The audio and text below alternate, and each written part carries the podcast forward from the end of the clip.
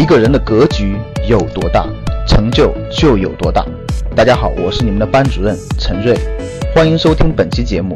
想获得节目中提到的学习资料和学习更多的课程，请加我的微信幺二五八幺六三九六八。我的微信是幺二五八幺六三九六八。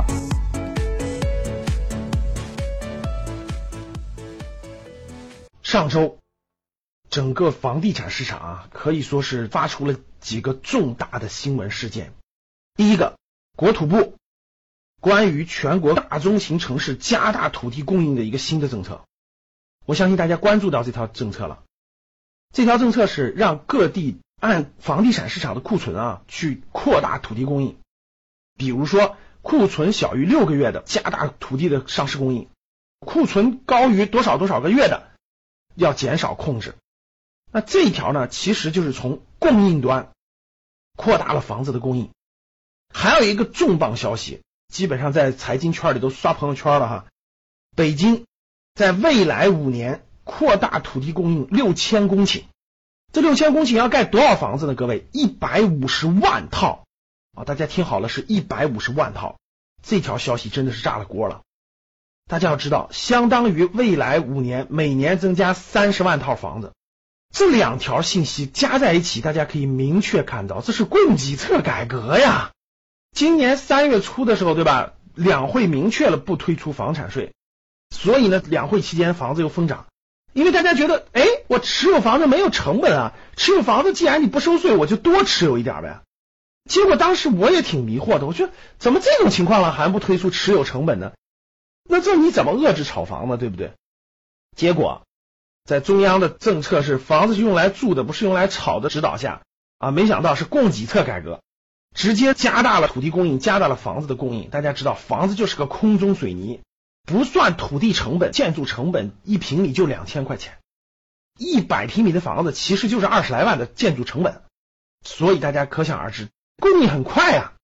这两大供应一下就会冲击土地市场、房产市场。大家想想，我们以北京为例，你未来五年要供应一百五十万套房子，这就是将近四五百万人的居住。雄安新区再给你分化一部分人，那大家想想这个冲击力度大不大？你供应量这么大了，咱不能说跌，但是至少你想涨还是很难的了。其实回到趋势来说，大家去看看趋势。二零一六年房子疯涨之后，二零一六年国庆节开始限购。二零一六年十一月份，中央经济工作会议明确了房子是用来住的，不是用来炒的。这个出了以后呢，很多人其实也没理解或没有引起重视或等等等等。大家看，二零一七年三月十七号全面限购，然后连续十天十个政策。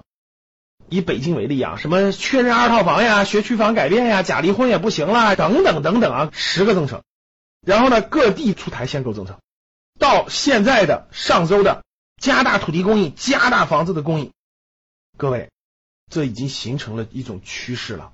这种趋势已经非常明显了。各位，我想给大家一个观念，就是大家对于房子一定要有所观念上的调整认识了，千万跟过去不一样了啊！趋势其实已经比较明确了。我的判断啊，不一定完全准确，我的判断是。未来两到三年，按股市上的话说，就是横盘整理期。想跌挺难的，特别是一二线城市挺难的。为什么？毕竟货币还在大量发行。想涨也几乎没有可能性了。那很多人说了，那老师横盘整理期，我买了持有不是也没关系吗？你别忘了，买房子大多数人都是贷款的，而房价不涨，但是你的利息是要还的。所以各位千万不要盲目炒房了。盲目炒房将套你个两三年是没问题的，你的利息一出去，成本就上涨了，对不对？这是我的一个观点啊，供大家参考啊。希望大家呢引起警觉，然后呢认真分析。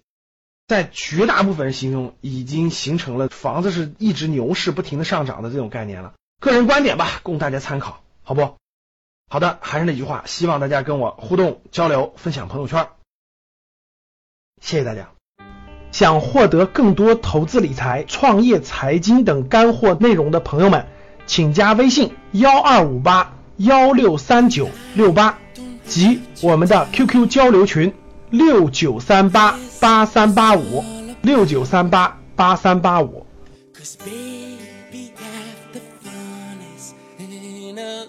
Figure it